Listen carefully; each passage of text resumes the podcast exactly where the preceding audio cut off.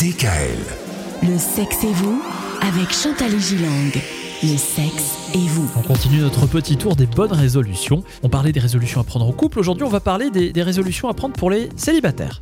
Malgré une progression croissante du célibat, le couple continue de s'imposer comme norme sociale puissante. C'est vrai. Il reste fortement associé aux idéaux contemporains du bonheur et de l'épanouissement personnel. L'âge critique du célibat se trouverait entre 30 et 34 ans. C'est-à-dire. Mais dans cette tranche d'âge, le fait de vivre seul est socialement stigmatisé et mal perçu. Attention à la tentation de se mettre en couple par défaut, cependant.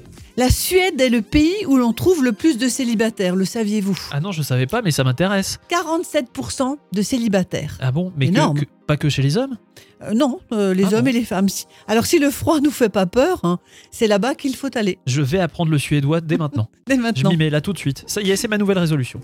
Et la France est en deuxième place quand même. Ah bon 35% de célibataires, soit plus de 18 millions de personnes seules, réparties et surtout dans les villes. Cela dit, comme vous le disiez, c'est un petit peu un, un idéal social. Mais la réalité, c'est qu'on peut aussi très bien s'épanouir tout seul. Alors j'ai quelques bonnes résolutions. Cette année, j'arrête de coucher avec mes ex. Cette année, j'assume mes fantasmes sexuels. Ah J'ose m'asseoir dans un resto seul. Je me mets à la recherche d'un amour, et ça c'est très important, suffisamment bon, au-delà de la passion, de la magie, de la destinée du prince charmant et de la princesse charmante, qui font que lorsqu'on met parfois la barre tellement haut, on ne trouve personne. Et enfin, je me couche chaque soir en ayant fait quelque chose de bon pour moi. Sympa comme programme pour Mais les absolument. célibataires. Mais oui. Demain, nous reviendrons au couple et on, on parlera des bonnes résolutions amoureuses et sexuelles pour les couples.